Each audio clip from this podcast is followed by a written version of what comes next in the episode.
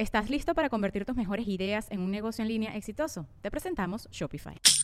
Tal vez no lo sabías, pero nuestro podcast More Than Mamis es un negocio. Y lo comenzamos, por supuesto, para desahogarnos y hablar sobre la maternidad, no para convertirnos en expertas de ventas y del e-commerce. Así que sí, necesitábamos ayuda para vender nuestro merch y poner en marcha nuestra tienda. Por eso estamos tan contentas de usar Shopify. Regístrate con tan solo un dólar por mes en shopify.com barra sonoro, todo en minúsculas. Ve a shopify.com barra sonoro para llevar tu negocio al siguiente nivel. Shopify.com barra sonoro. With everyone fighting for attention, how can your business stand out and connect with customers? Easy. Get Constant Contact. Constant Contact's award winning marketing platform has helped millions of small businesses stand out, stay top of mind, and see big results fast. Constant Contact makes it easy to promote your business with powerful tools like email and SMS marketing, social media posting, and even events management. With Constant Contact, you'll reach new audiences grow your customer list, and communicate more effectively to sell more, raise more, and fast track growth. Don't know much about marketing? No sweat. Constant Contact's writing assistant tools and automation features help you say the right thing at the right time every time. Plus, you can send with confidence, knowing your emails are actually reaching your customers thanks to Constant Contact's best in class 97% deliverability rate. I'm a small business owner, and I believe that this is a great tool for other small business owners. In small businesses, you need to create a team. And if you're starting by yourself, Constant Contact can be the team that you need. Tackle any challenge with Constant Contact's expert live customer support. Plus, everything's backed by the 30 day money back guarantee. So get going and start growing your business today with a free trial at constantcontact.com. Just go to constantcontact.com right now. Constant Contact, helping the small stand tall. ConstantContact.com. Estás escuchando El Dolop, parte de Sonoro y All Things Comedy Network. Este es un podcast bilingüe de historia americana en el que cada semana yo, Eduardo Espinosa, le contaré un suceso histórico estadounidense a mi amigo José Antonio Badía, que no tiene idea de qué va a tratar el tema. Y hoy está otro amigo, Oh, yeah. el Many Signs. Que What up? ¿Todo bien? Todo bien, todo bien. Gracias por la ¿Todo invitación. bien? Ok, no, pues de nada. Que tampoco tiene idea de qué va a tratar Sí, no sé. No, No, sé pero- qué estoy haciendo aquí. De hecho, me dijeron, siéntate ahí, ponte los audífonos. Bienvenido. Abre la boca. Ah, acá. Y bien obediente que, sí, que acá, eres sí, siempre. sí, amigos. Todo lo que ustedes digan. Sí, vamos a hablar de una ciudad que has visitado mucho y una actividad que acabas de hacer hace poco. Eh, Swingers. swing- swingers. Y, y Ámsterdam. Sí, Fue la competencia nacional de swingers. De swingers. Simón. o sea, columpios. Sí, grandotes los columpios. acá.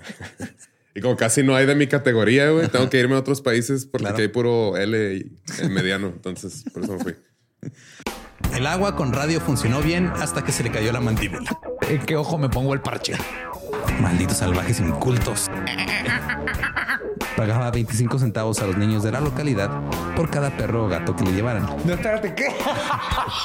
El parque se hizo consciente. El parque probó la sangre, güey. Ahorita. ¿De qué se va tan? Lo bueno es que nada más te trabas cuando lees, ¿verdad? Sí, sí, sí. ¿verdad?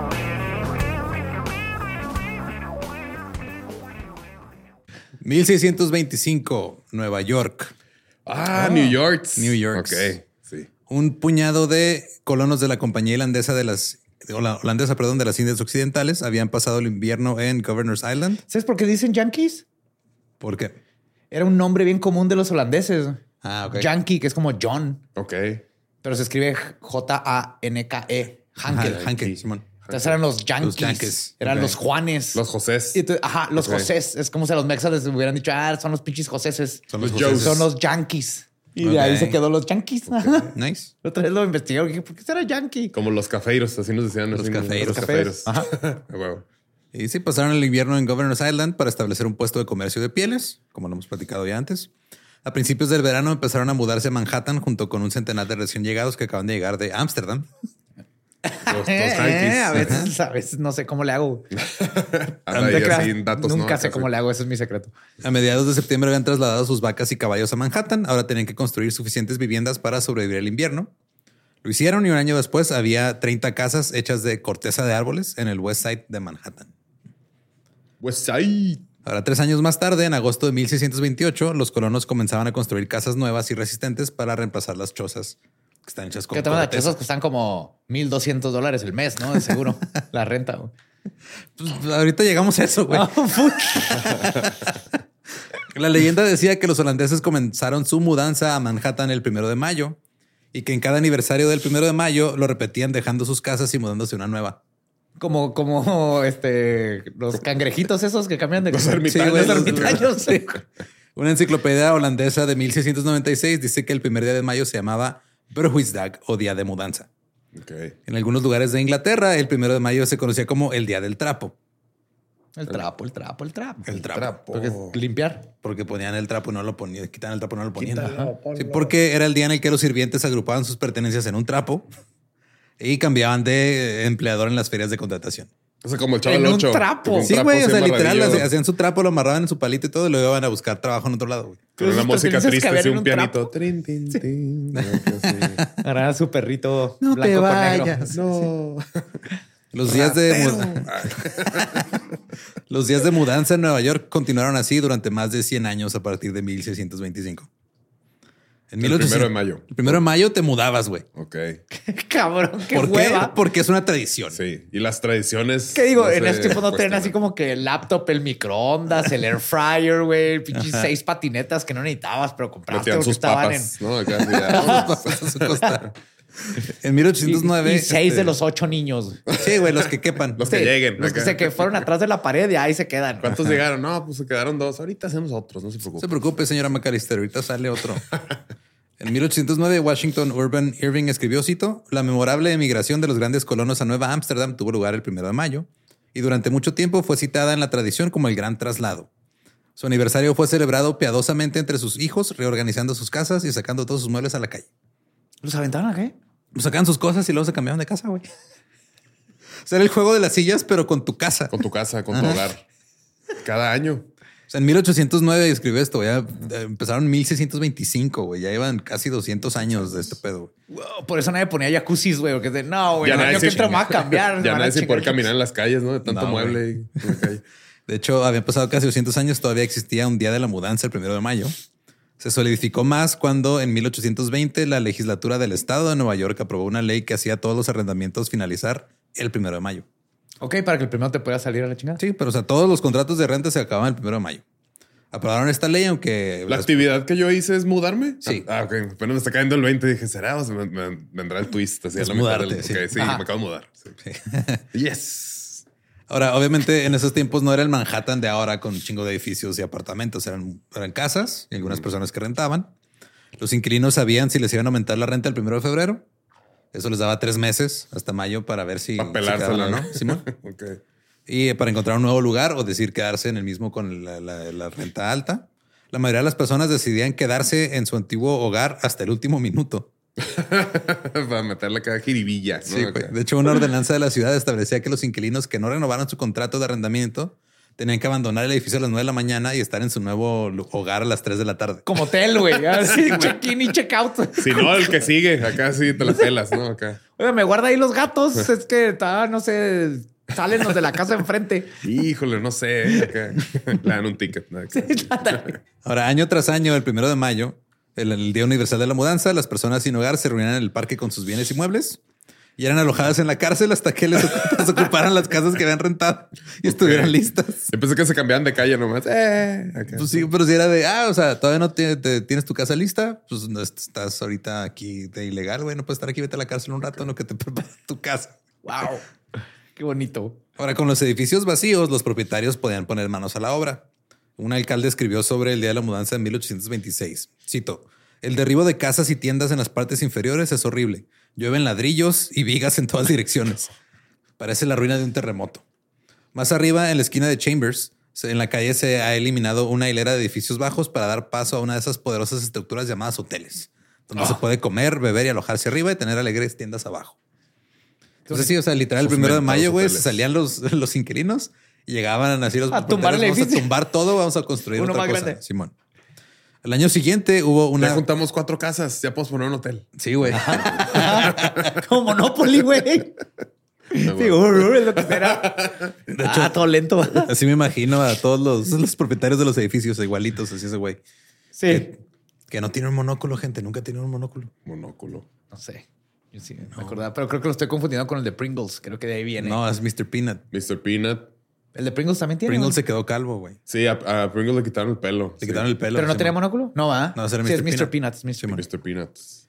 Al año siguiente hubo una epidemia de fiebre amarilla, así que los bancos y las tiendas se vieron obligados a trasladarse a estructuras improvisadas en Bank Street.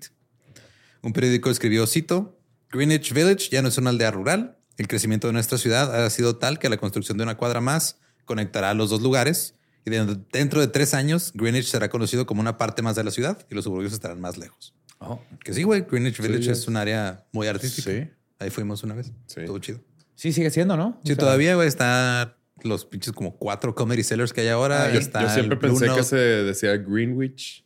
Según yo también, pero según No, es Greenwich, Greenwich. pero Greenwich. se escribe Greenwich. ¿Y sabes cómo le dicen a Houston allá en Nueva York? ¿Cómo? Houston. Houston, sí, es cierto. Sí me- Dices Houston y se te cae viendo raro. pero Soho es South Houston. ¿De dónde sacaron la A? I don't know.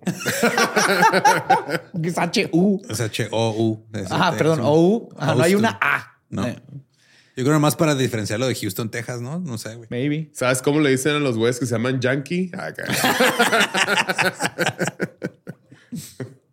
Va a estar reciclando chistes. Sí, muy bien. Tú diles- callbacks. Tú diles callbacks y ya no pasa nada. Ok. En lotes que solo tenían una casa, ahora ve viviendas o vecindades con entre 80 y 150 personas. Oh, shit. La mayoría se construyeron rápidamente para albergar inmigrantes que llegaban de Europa sin dinero y sin trabajo. Por lo general eran tres habitaciones. A los que sí querían, a los inmigrantes Sí, chidos, ¿verdad? Sí. Ustedes sí, claro. sí, vengan. sí. Entonces vénganse para acá, pero van a vivir en tres Entonces, ¿qué cuartos. pensaron? Si cáiganle hasta casas les ponemos, güey, porque este es un país de inmigrantes. Sí. Tenían una sala de estar y dos dormitorios por lo regular. Las tuberías eran casi, o sea, toda la plomería era casi inexistente. De cartón para que no mate a las tortugas. Sí, justo. Tenían letrinas Ah, nice. y a veces tenían una bomba de agua. Pero los barrios alcanzaron densidades de hasta medio millón de personas por milla cuadrada, güey, lo cual antes no era así. Un residente dijo, cito, vivir, que una familia de ocho personas logre vivir en tres habitaciones parecía bastante normal. Como también lo era no tener baño propio y compartir el baño con tres familias vecinas. Era el estándar. Ajá. O sea, 24 personas compartiendo un baño, güey. No, no, no, no. sí, no, no. espérate, 32, porque son la familia de ocho más otras tres familias. Nosotros de somos dos personas compartiendo un baño y Ajá. se ha puesto crítico pocas veces, pero se Sí. puede poner crítico. Sí, el que, momento. hey, hey, yo necesito usarlo. No, pues Ah, te la ¿qué pelas. está Yo pasando? también. Por lo general me pasa a mí. Ya acabaste. Yo no sé.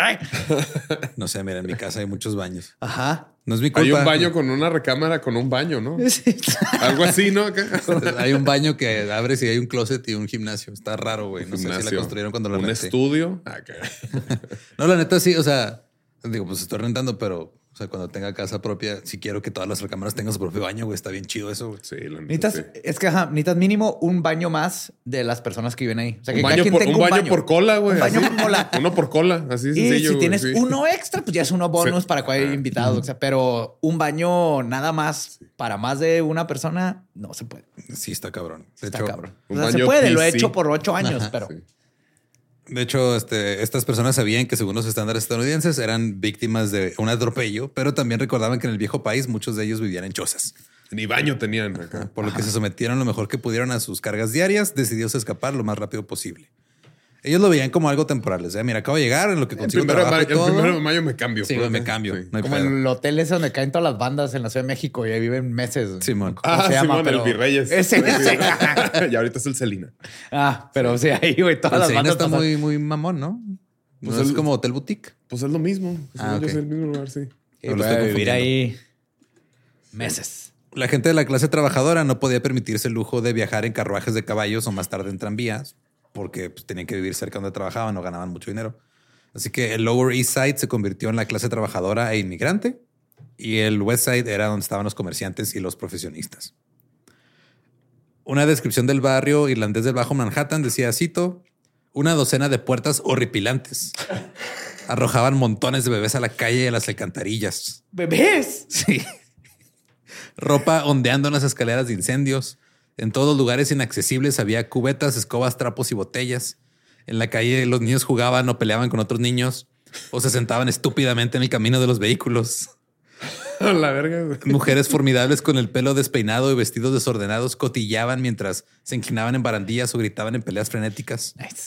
Personas marchitas en curiosas posturas de sumisión fumaban pipa en rincones obscenos.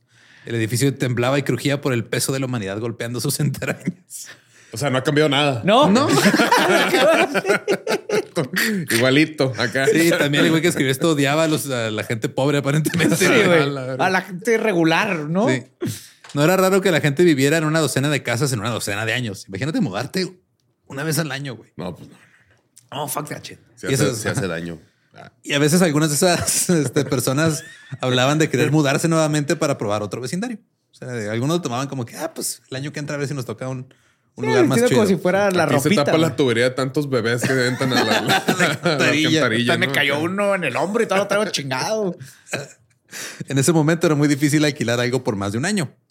El 85% de los neoyorquinos vivían a dos millas a la redonda de Union Square. Todos estaban así concentradísimos. Eh, David Crockett visitó y escribió cito. David Crockett, el del gorro de mapache. Simón. Condujimos hasta la ciudad y vimos las mejoras y las hermosas casas en la parte nueva. Cuando regresamos por Broadway, me pareció que la ciudad estaba huyendo ante una terrible calamidad. Me dijeron que no, solamente era el día de mudanza. No. Cada calle estaba llena de carros que movían a la gente. Un vecino dijo, cito, en todas las direcciones había carros y carretas cargando muebles. Las calles estaban literalmente llenas de sillas, mesas, cajones, escritorios, alfombras, etcétera, pasando de una casa a otra. Es que suena algo que pasaría en Alicia en el País de las Maravillas, güey. Día de day, mudanza, día de day. mudanza. Sí, acá. A los encargados de las mudanzas, también conocidos como cardmen o carreteros, les encantaba obviamente este pedo. güey. El día de la mudanza ganaban el doble de salario. A los chismosos también les encantaba. Aprovechaban el día de la mudanza para espiar los alojamientos de extraños. Claro, veas los trapitos de los demás. Claro. Ah, mira, este güey le metió ahí una chimenea acá. La gente se, prepara, se preparaba para el día de mudanza. O sea, Yo- que- Era un... era- Orga- Sí, güey, se organizaban. O sea, para, para que vean que, pues mínimo, así como cuando guardas la pijama buena, ¿no? Cuando viene Ah, visita familia, o algo sí, así, que no te pones tu playera así toda jodiendo. Pues yo no, creo que más era, era como cuando en la escena de Los Simpsons llegan a casa de Lenny y Lenny dice, por favor, no le digan a nadie cómo vivo. Pero yo desde niño siempre me ha gustado ver las casas, no las personas, sino la- cuando te- hay ventanas abiertas y todo, me gusta ver cómo están decoradas, cómo son. Sí, no me pego a la ventana, pero si veo una ventana abierta, así que, uh, qué chido esto, el otro. Entonces, yo sí entiendo ese... Esa uh, curiosidad, cómo- sí, esa ¿verdad? curiosidad de ver algo por dentro. Ajá. Simón. Pues lo que pasaba es que los propietarios publicaban un aviso de, ah, pues se va a alquilar este y luego la gente iba a ver los apartamentos. Algunos iban a verlos para ver si se cambiaban ahí o no. Otros nomás iban de chismosos. Eh, cito, es casi imposible que un extraño que ha ocupado un alojamiento y desea escapar en condiciones de evitar tal intrusión en sus habitaciones privadas. Nosotros hemos sufrido esto y por eso hablamos por experiencia. Ahora, creo que aquí es donde nacen las Karens, güey. Que resulta que las mujeres que habían nacido en Estados Unidos pasaban su tiempo libre entrando a los apartamentos de los extranjeros Oh my God. para comprobar si eran respetables y tenían bien amobladas sus habitaciones. Sí, todos los estadounidenses no podrían haber inventado ninguna costumbre doméstica más curiosa o que les dieran mayor acceso a la intimidad de los extraños. Wow. Y antes había muchas cortinas, entonces como para que no se les atorara el pelo, güey. Se empezaban a cortar así el pelo, así bien de Karen, ¿no? Acá. Yo fue. creo. De hecho, los inmigrantes cuando llegaban se sorprendían por el día de la mudanza y pensaban que era una estupidez. Sí, es que sí es. Pues sí.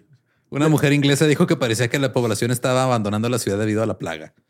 Todos parecían estar molestos, pero esto era ine- inevitable si rentabas. O sea, si, era, si no eras dueño de tu casa, tenías que mudarte a huevo. Así era como funcionaba y nadie lo cuestionaba. Qué chinga, güey. La gente empezó incluso a construir casas solo para evitar mudarse el primero de mayo.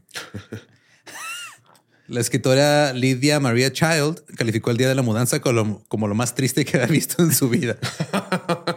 So far. Cito, los niños estaban en la calle cargando lo que podían para sus padres. Los perros parecían desconcertados y un gato maullaba sentado en una puerta. Oh, mira, tenía que ser una mujer escritora la que se fijó en los pinches animalitos Sí, que nadie menciona. Los perros bien sacados. de- Sí, pues sí, me imagino. ¿Qué, qué, qué, qué? Wow, wow.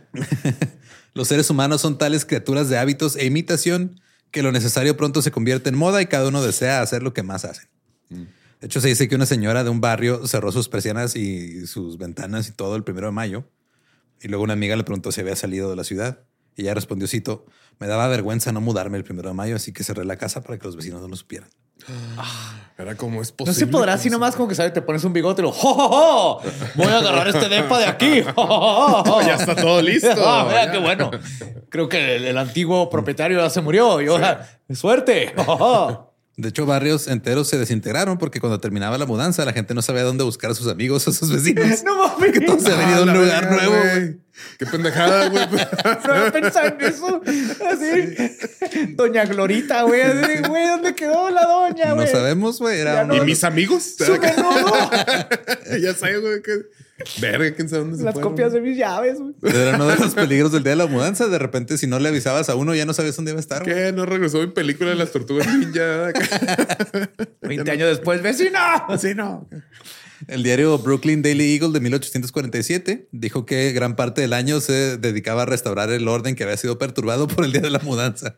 Es que aparte es bien poquito, un año. Sí, güey. O sea, O sea, te apenas- mudas y luego, ¿qué te gustan? Cuatro o cinco meses para reacomodar y ya estar ahí. sí. Apenas estás acostumbrando y luego ya tienes que ir otra vez. Eh, mínimo son tres meses de desempacar, ¿no? Sí. de aquí a que Más acomodes. otros tres todo, de sí. sentirte ya como en casa. Sí, Y luego ya tres para empezar a empacar otra vez. y luego ya vámonos a la verga. De hecho, los propietarios estaban muy contentos con el día de la mudanza porque les permitía aumentar la renta. Pues sí, Ah, cachín. pues claro. Era más fácil subir la renta a una persona nueva que a una que se queda ahí. Y el diario del Eagle afirmaba que los renteros se iban a resistir a deshacerse del día de la mudanza. El periódico pedía que se cambiaran las leyes que llevaron a que existiera el día de la mudanza para el bien y la conveniencia del público. Güey, ya no nos conviene, ya este, llevamos Sí, no 200 mamen, años. güey, acá. O sea, eran Está bien, 200 me- años cuando había. Sí, güey, o sea. De que podemos empezar a cobrar tenencia. Ah, acá.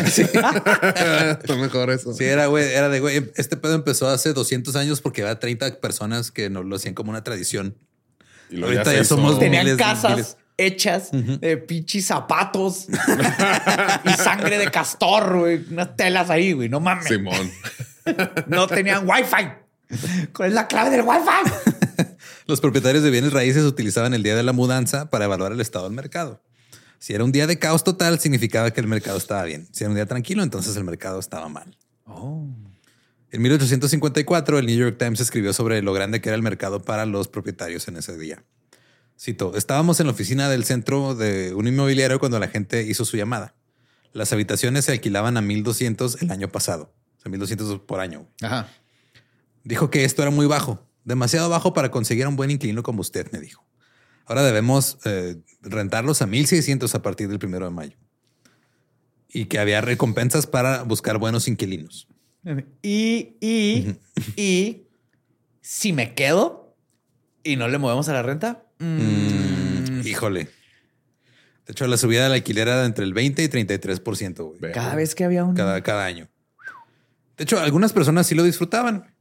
Para ellos, el día de la mudanza se convirtió en un día de celebración ritual. Oye, asesinos en serie, güey, qué verga, deja todos los pinches cadáveres y es problema de alguien más, güey. Pues sí, ya no vivo ahí. ya me Yo no fui. casi. Bailaban en las calles, encendían hogueras, especialmente en los barrios más pobres. El escritor Steve Smith vio las hogueras y pensó que los inquilinos estaban enojados provocando disturbios y que iban a quemar la ciudad. Pero resultó que solo estaban quemando sus viejas camas de paja, lo cual se había convertido en una tradición el día de la mudanza. Quemar las viejas. Sí, sí, si te Sí, cambias de una de cama paja. de paja. Sí. Pues sí. Los niños bailaban alrededor de la fogata y la, le la picaban con palos mientras cantaban ¡Hurra, hurra! Estamos asando las chiches y las chiches y las pulgas. Escuchamos rugir las pulgas y los insectos se agrietan y se rompen como palos ardiendo.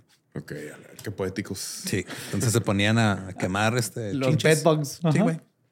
Mientras ardían los fuegos, los carreteros tenían que andar alrededor del desorden, moviendo los muebles de la gente a sus A nuevas casas. Subiéndolos, güey, porque cada vez habían más pisos. Ahora, al principio, digo, cuando empezó este pedo, los carreteros eran literal granjeros que tenían pues carretas Carretas. que alquilar. Simón. Pero ya ahora era un negocio y tenían que sacar una licencia de carretero. Ah, qué conveniente. Claro, ¿verdad? que Sí, siempre sí, no, llega ahí el te- gobierno a... ¿Qué? ¿Cómo? ¿Tú manejar una carreta? No, tienes No. que comprobarme. ¿Tienes toda la vida manejando esa madre? No, no, no, no, no. Que eres capaz de manejar esa carreta. De hecho, la gente no tenía una buena opinión de los carreteros y su falta de preocupación por los clientes era legendaria. Algo siempre terminaba roto perdido, güey, en la mudanza. De hecho, se sabía que se peleaban entre sí y a veces terminaban arrestados el día de la mudanza por agarrarse chingazos por otro. Y mis cosas, no, pues sabe que nos llegaron allá a Vícora. no se las vamos a poder entregar. Isaac Lyons escribió Recuerdos de un viejo carretero y decía, cito, durante las dos últimas semanas de abril de cada año, los carreteros comienzan a adoptar una actitud y se ven y actúan con más importancia que en cualquier otro momento. Todos empiezan a llamar al carretero señor carretero. Don Todos así, que, excuse me. Sí. Se vuelve muy dominante y todos los eh, que están en su interés sienten, si no, el deber de inclinarse y avergonzarse ante él, porque en ese día del año generalmente se admite que puede cobrar lo que le plazca. Pues sí. Inclínese ante el carretero. Inclínese ante el de carretero. Don carretero. De hecho, el New York Times empezó a llamar el día de la mudanza como la cosecha del carretero. El Brooklyn Daily Eagle dijo que los carreteros eran un mal necesario en la época de mudanzas. Podían cobrar lo que quisieran, ser tan groseros como quisieran, destrozar muebles sin consecuencias. La gente el día de la mudanza estaba a merced de los carreteros. Todo el mundo sabía que el aumento de precios era parte del trato del día de la mudanza. Ajá. Es parte de la tradición. Muchos neoyorquinos tenían que pagar hasta una semana completa de salario para poder mudarse. Nomás para que llegue bien tu pinche cama de paja, güey. Tu cama de paja, Simón. Y mi estufa de leña, no, No, el corralón, doña, ¿sabe qué? ¿Sabe que la, la- la empacamos junto con la cama de paja y pues se quemó, la- quemó. las dos? Se quemó la estufa. Ah. La ciudad hizo leyes que regulaban lo que un carretero podía cobrar legalmente. Se publicaban artículos en los periódicos la noche anterior al día de la mudanza para que el público supiera cuánto te podía cobrar un carretero legalmente. Y llegó Jürgen Musk e inventó Uber carretero. Uber carretero. No, el problema es de que pues había pocas personas con carretas, entonces aunque hubiera un como tope legal, les valía verga cobrar lo que querían, güey. ¿Eh? O sea, y la gente no le quedaba otra más que pagarlo. O había gente que decía, pues yo te pago Sí. más, pero llévate lo mío. Uh, Siempre joven, sabe que tenemos tarifa, tarifa dinámica ahorita. La carreta. ¿Sabe que empezó a llover? Uh, todo va a estar más caro todavía. No, hombre, la mula ahorita anda, pues va a necesitar acá una zanahoria extra. Extra. Sí. Sabe que no, esta mula hoy no circula, pero de hecho, este, o sea, las ordenanzas de 1869 establecían que podían cobrar 60 centavos por media milla, un tercio por cada este, milla adicional, o sea, otros 20 centavos. No tenían que llevar la mercancía a una parte particular de la casa, nomás tenían que dejarla en de ella. afuera. ajá. Si se contrataba una empresa de mudanzas que se aprovechaba de los clientes, los clientes podían quejarse ante el oficial David B. Jones. Ante un güey. Un güey específico. No había una institución. No, era un güey. nada Pobre más. güey. De que, disculpe, señor, me gustaría ayudarla. pero Mire, yo no soy, puedo, sí, Yo no soy David encuentro. C. Jones. Ahorita no puedo, señora, no encuentro mi estufa. El oficial Jones, de hecho, dijo que él fallaría a favor de cualquiera que se tomara la molestia de presentar una queja. No más. A cualquiera que venga a quejarse, yo. con, con tal de chi- chingárnoslos acá. Sí, Con tal de tener contacto humano, nadie me pela. ¿Me puede tocar la cara? Ah, Los propietarios también se aprovechan de los renteros, obviamente. Eh, un conocido peluquero de Astor House había sido inquilino durante 13 años desde su negocio en 1842 por 1.300 al año. En el 47 le renovaron el contrato por 1.500 por 7 años. En el- 1500 ah, dólares al, al, mes. mes. No, al, al año. Al año. Sea, 1.500 dólares al año de esa época es un chingo de dinero, de todos modos. O sea, sí, sí, sí. Eh, de hecho, este, en el 54 le aumentaron la renta a 3.750 dólares al mes. Se la más de, se- más de duplicada. Del Doblada doble. se la dejaron. Sí, más es que se me olvida que en Estados Unidos cuentan por año Sí. las cosas. más algunas fácil cosas. calcular cosas así. Pero, o sea, creo que De podemos... las pocas que se calculan más fáciles.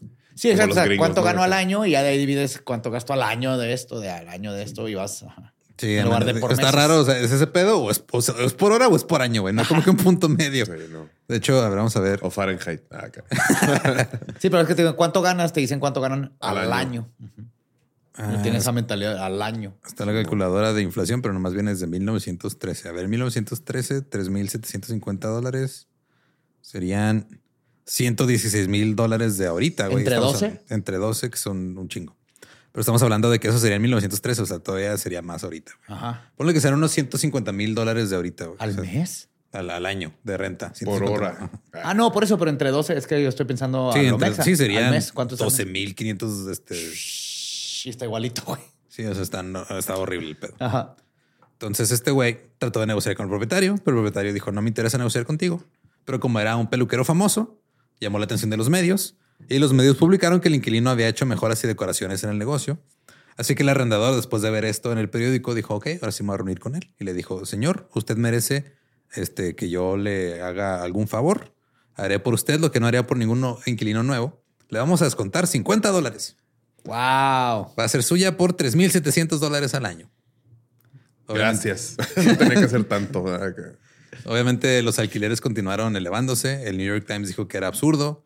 Muchas- David B. Jones se suicidó de, de tanto jale. Sí, güey, no puedo, o sea, no no puedo demandar suficientes carreteros para pagar no. mi renta.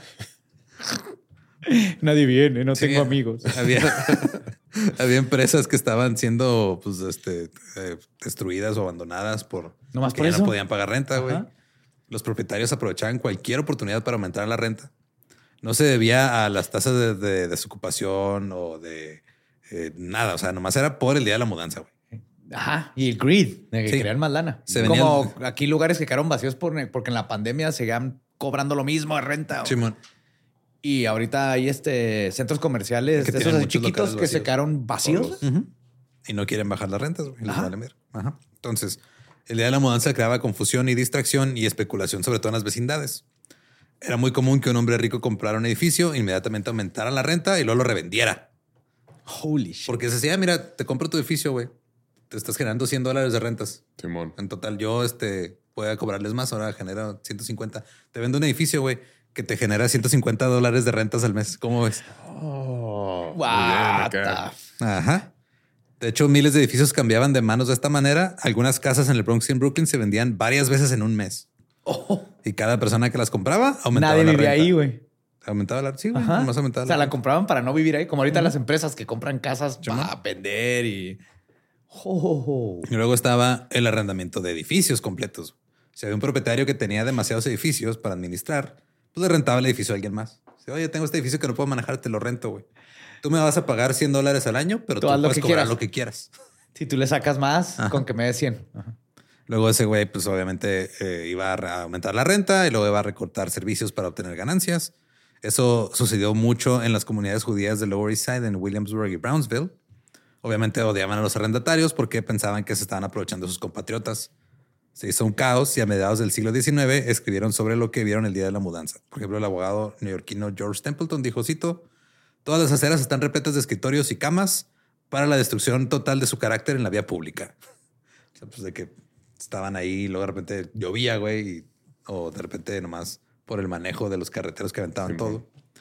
Anthony Trollope decía, cito, muebles ricos y muebles andrajosos, carros y carretas, cuerdas, lonas y paja, carreteros amarillos, blancos y negros ocupan la calle de este a oeste y de norte a sur. Parece como una, las letras de una canción de Kirikiri. Ah, muebles viejos, qué cosas.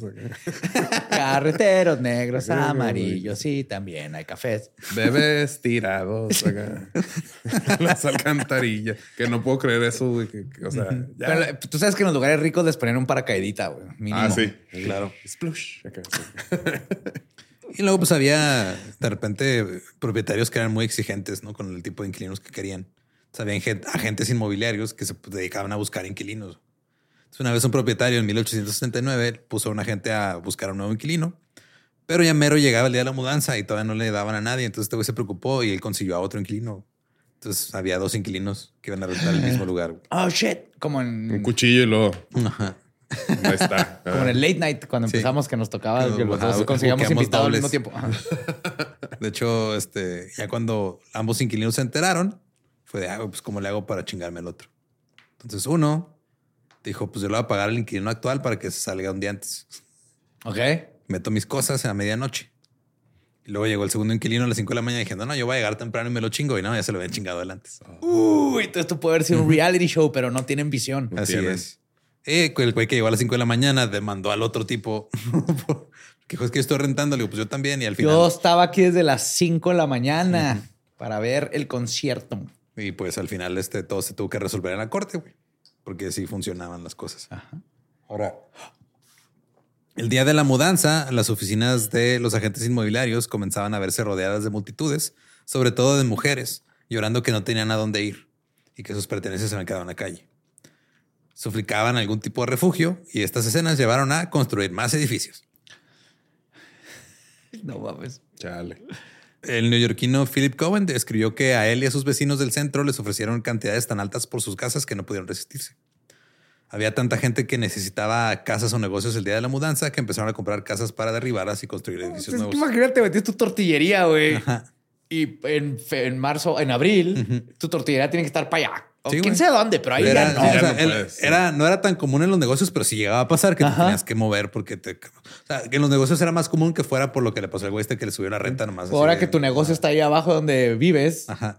Pero eh, mañana ya vives a Exacto. ocho cuadras. Simón. Ahora el problema es de que vendías tu casa, pero no podías comprar una Y casa. mis amigos Si no supero eso, güey. en putizo ya conseguimos todo lo. Ah, cabrón, ¿quién nos va a cuidar a los niños? Sí. Hay que hacer un housewarming. ¿Dónde están? No Ah. sé. ¿Quién me va a cuidar al Firulais? Ahora sí le voy a decir mañana que la amo. Verga.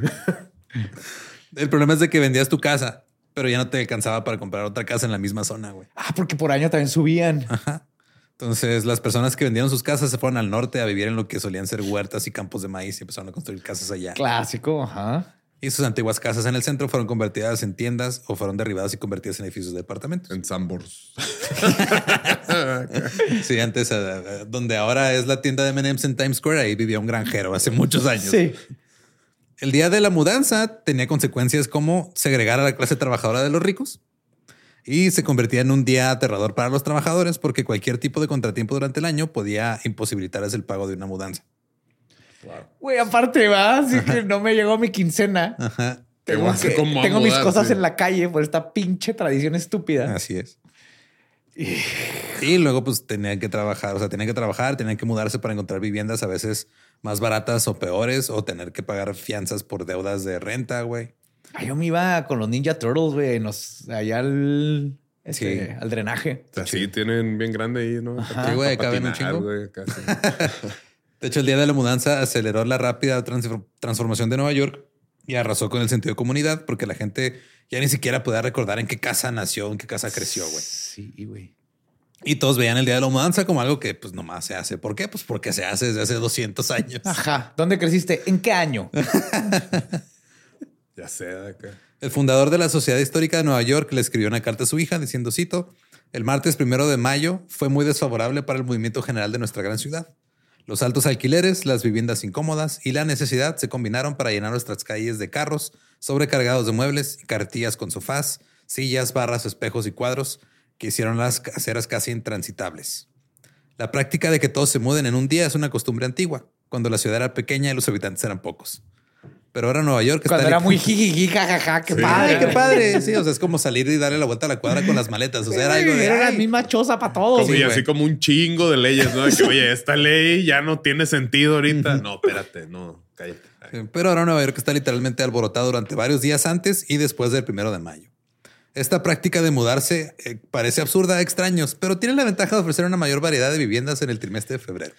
Oye, pues por eso les mama el 5 de mayo, ¿no? O sea, tienen que sustituirlo con algo ahí. Yo cerquita, creo. ¿no? Acá. Pero pues es que sí está bien pendeja esa tradición. O sea, la neta, güey. O sea, porque te pasa el pedo de que digo, lo he platicado en otros episodios, pero sí, o sea, de que llega una, una señora a hacer la cena navideña con la receta de su abuela y la receta era cortar las orillas del jamón y meterlo al horno. Y luego esa se le enseña a su hija y resulta que así por generaciones.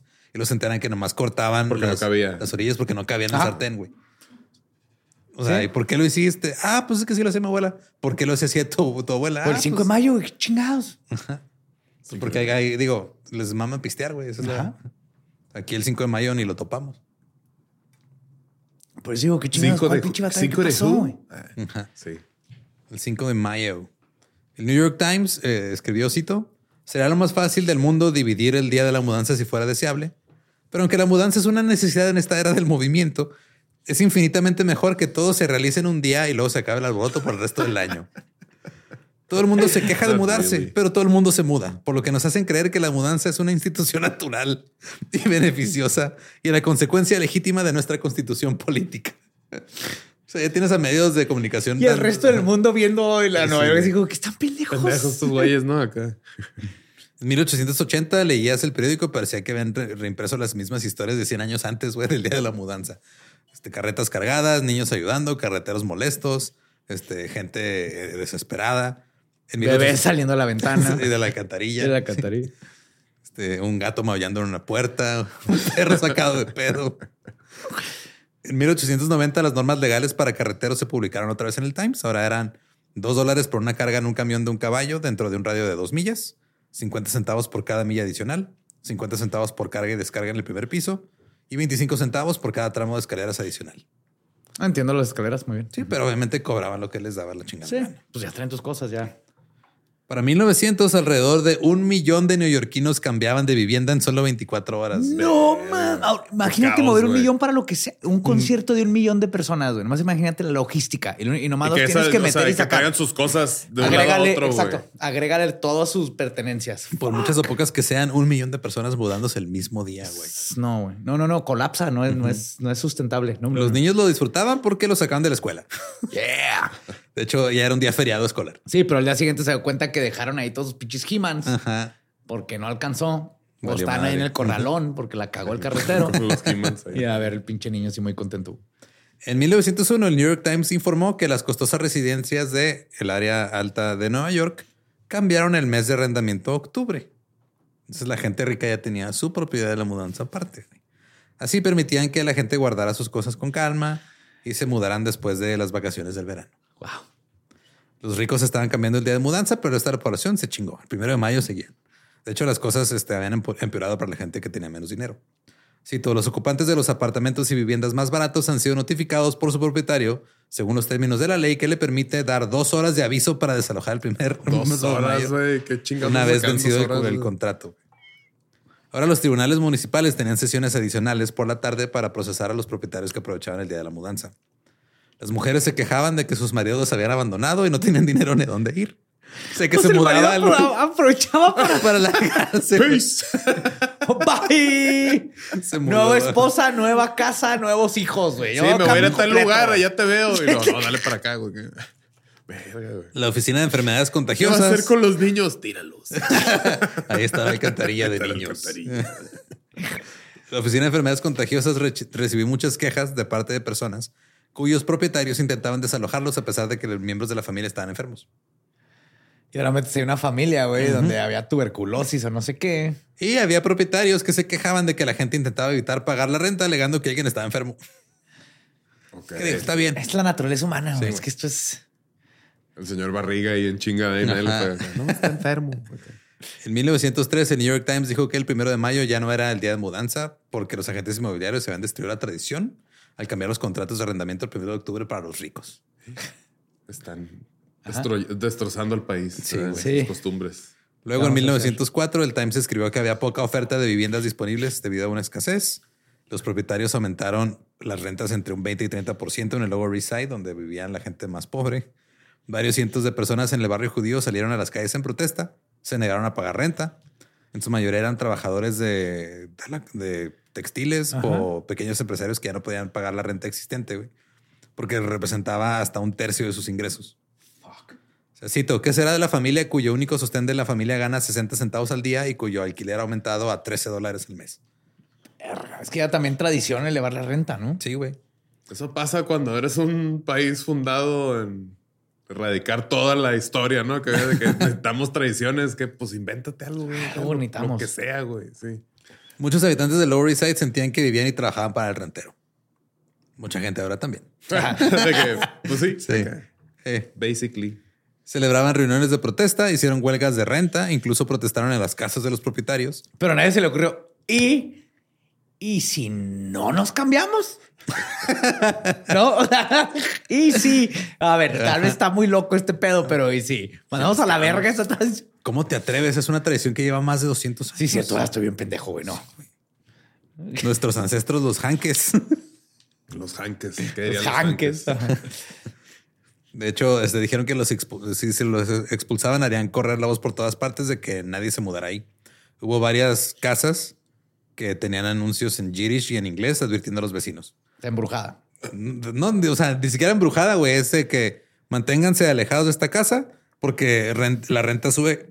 A cada rato queremos poner fin a esto, así que no renten aquí. Y eso no va a funcionar porque la gente es bien culera, güey. Y se ponían a rentar ahí, les vale verga de todos modos. ajá. En 1905, The Times escribió que el día de la mudanza ya era mucho mejor, ya que no era un caos. Decía que los métodos modernos habían reducido la operación a una ciencia exacta. Una empresa de mudanzas decía que ahora podían mover todo en una sola carga, en un solo viaje. güey. Pero esto también era porque ya estaban las Los primeras caballos líneas. chinos vienen más. Ya vienen, sí, güey, vienen sí. chidos. Somos 1900 ya, ¿va? 1905, güey. Este, ya también estaban las primeras líneas del metro, entonces ya era más fácil mover cosas. Muchas personas podían trasladarse a distritos exteriores y evitar la pesadilla del día de la mudanza porque ahora podían viajar al trabajo a través del metro. Entonces ya, esto también hizo que bajaran un poco las rentas. Luego en 1918 los propietarios intentaron aumentar las rentas diciendo que habían sufrido escasez por la guerra y que como los precios y los salarios estaban subiendo, pues ellos también podían cobrar más. Hubo más protestas de inquilinos y hubo huelgas a principios de 1918. Los jueces y los políticos ahora apoyaron a los huelguistas, a los que no querían pagar renta. Ah, ya de plano. Ajá. Esto sorprendió y enfureció a los propietarios. Un rentero del Bronx dijo, cito, los inquilinos controlan nuestra propiedad, entran y salen de ella como les place, pagan la renta y lo retienen como les place, o tratan bien a los propietarios o nos ignoran como quieran. Los políticos que buscan votos ahora están organizando inquilinos descontentos para oponerse de los derechos de los propietarios. Atentamente, John Whitman desde las Islas Caimán. Ahí resuelvan esa chingadera, ¿no? Ya sé. Otra mimosa, por favor. Ahora, debido a los tiempos, el día de la mudanza de ese año fue el primero de octubre de 1918. Los propietarios intentaron subir sus rentas nuevamente. Miles de inquilinos se prepararon para resistir, pero muchos no tuvieron otra opción porque no había apartamentos disponibles. Y tuvieron que... Este, aquí hu- hubo lugares en los que les duplicaron la renta este año, güey. O sea, de 12 a 15 dólares pasaron a 25 a 30. Verga. Los carreteros seguían siendo unos culeros. Eh, era común que hubiera artículos diciendo cuántos muebles van a llegar a su destino como muebles y cuántos como leña. Como los taxistas en su tiempo. Antes de opciones. Opciones. En 1919, 90.623 personas se enfrentaban al desalojo. Ya de plano, desalojo y no tenían a dónde irse. güey. Los jueces ahora atendían varios cientos de casos al día, tanto que tuvieron que introducir tribunales nocturnos. Ya tenía que haber este, Night court. Night Ahí, court. ahí empezó Night el court. tercer turno. Sí, güey, el tercer turno de los tribunales. A un inquilino se le permitía pagar la tarifa anterior por un mes más y luego ya desalojarse. Es como que, "Ay, güey, va, pues órale. Ok. Te- un, un mes y luego ya el día de mudanza de 1919. Ni tú ni yo. Sí, güey. Se describió como el más congestionado en la historia de Nueva York. Había 75 mil familias en el Bronx y Manhattan cambiando de apartamento. Pendejo. güey. Sí, Este año se quedaron entre los afortunados y tenían un lugar donde ir. Entonces, tienes un año para atrincherarte en tu depa, güey. Y que no te saquen. Ajá. Un juez del Bronx dijo, "Eh, la gran cantidad de procedimientos de desalojo está causando angustia que hizo que los inquilinos fueran presa fácil de los bolcheviques y otros radicales. Entonces dijo, no, es que el- se está poniendo feo. Ahora ya estos güeyes se quieren volver comunistas. Wow.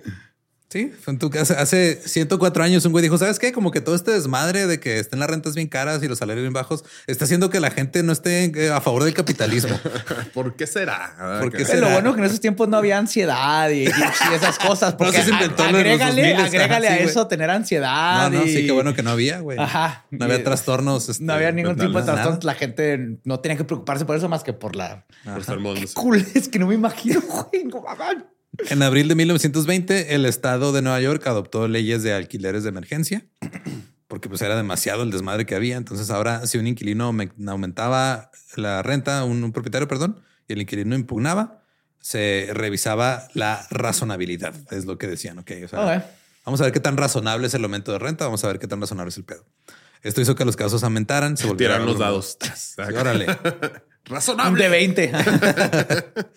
Un juez del Bronx dijo que se iban a necesitar varios años para escuchar todos los casos y que el Estado no estaba contratando suficientes secretarios adicionales, no tenía suficientes salas de audiencias, pero el Estado no hizo nada. Y ya les iba a decir qué pasó, pero me tengo que mover a la otra casa de jueces y Si estas no oficinas ganan, se van a ir a sí, seis sí. cuadras para allá. Así que este, nos vemos eh, como, en, como en un año. En 1925 los tribunales estaban abarrotados de casos de rentas.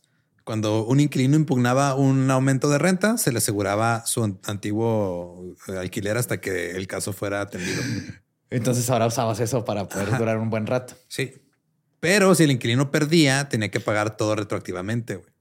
Ok. Entonces, los, los renteros demandaban porque decían, ah, güey, no pierdo nada. De maneras, pagar mejor de los casos, me, o sea, me sigue, me sigue pagando renta. En mejor de los casos, me tiene que pagar retroactivamente más costos legales. Y los inquilinos decían, ah, pues, o sea, justo antes de que se vaya a juicio el, el- el caso, me, me largo y ya. Ok, Ah, ya empezó ahí el, cabrón. Ajá. Simón. el juego de el rato, y- el gato, El gato y el, ratón. De hecho, los jueces en algún momento dijeron, ya estamos hasta la madre. El Estado no está haciendo nada, güey. Entonces impidieron que los propietarios pusieran demandas en lugares lejanos a donde estaba el demandado. Porque era muy común que, ah, este güey está en Greenwich Village, entonces voy a demandarlo en Queens para que batallan ir eh, hasta allá a la corte porque tiene que trabajar y todo. Entonces los jueces dijeron, no, güey, tienes que poner la demanda en el mismo distrito, güey. Si no te la pelas. Pero, ah, ay, qué hueva, ¿no? Y luego también les dijeron, oigan, este, la razonabilidad, además, este, significa un 8% del valor del mercado de la propiedad, lo que puedes llegar a, a tener como ganancia extra. Entonces, ya les limitaron de que ya no podían Sí, no Por mames. cualquier- a ver si pega. Ajá. Simón. Luego llegó la Segunda Guerra Mundial. Oh, oh. Los hombres que este, trabajaban en la industria de mudanzas se fueron a la guerra. Los que se quedaron en Estados Unidos se fueron a trabajar en la industria de defensa, La fabricando industria armas. de carreteros. Sí, no pues, se cambiaron acá. sí. Fueron a, a hacer armas o automóviles. Simón. Ajá. La industria de mudanzas no tenía mano de obra. Finalmente, Oh, no. Nueva York inició un programa de control de de rentas en 1943 Hasta el 43. y fue cuando terminó el día de la mudanza, más Oh. de 320 años después de su comienzo. ¿Alguien le va a dar crédito a los nazis por esto? ¿O no? O sea, hay que ponerlo como. ¿Cómo sabes? Sí. Nah, sí. Al final de la Wow, Segunda Guerra. a los nazis, güey, para que terminara esa pendeja en Nueva mamada. York, güey. Así es. Ahora, al final de la Segunda Guerra Mundial, los soldados y los veteranos llegaron a la ciudad, la población de Estados Unidos otra vez subió. El encabezado de 1945 fue, cito, la escasez de viviendas ha borrado el día de la mudanza. La nueva escasez de viviendas obligó a estos habitantes a quedarse donde vivían y ahora ya que había control de rentas, pues pueden hacerlo porque ya no te pueden subir la renta a lo pendejo. Obligó a quedarse alguien donde vive, güey. Como Ajá, que güey. es lo natural, ¿no? Ah, Ah, sí. güey, ya tengo Pero como es- tres años en esta casa, güey. Ah, Ah, ya, ya, ya no puedo. yo me quiero ir, güey. Y el día de la mudanza finalmente se desvaneció de la memoria de todos los neoyorquinos. God damn it. Porque se quedaron sin mano de obra los carreteros. Porque se quedaron sin carreteros porque se fueron a la a guerra. la güey. guerra. O sea, no fue por una razón No. este, Ajá, de que no, válida, oiga, no, no, no, ya, es sí. que no fue de. Pues que ya no hay gente que mueva las cosas. No, pues hay que controlar. Qué hueva. Oye, si nos quedamos aquí, ¿por qué, qué voy a cargar yo? Pues sí, ¿verdad? Sí, ¿no? Hasta ahí fue cuando todo el mundo dijo, ¿y si? Mm, ¿Y si no nos movemos?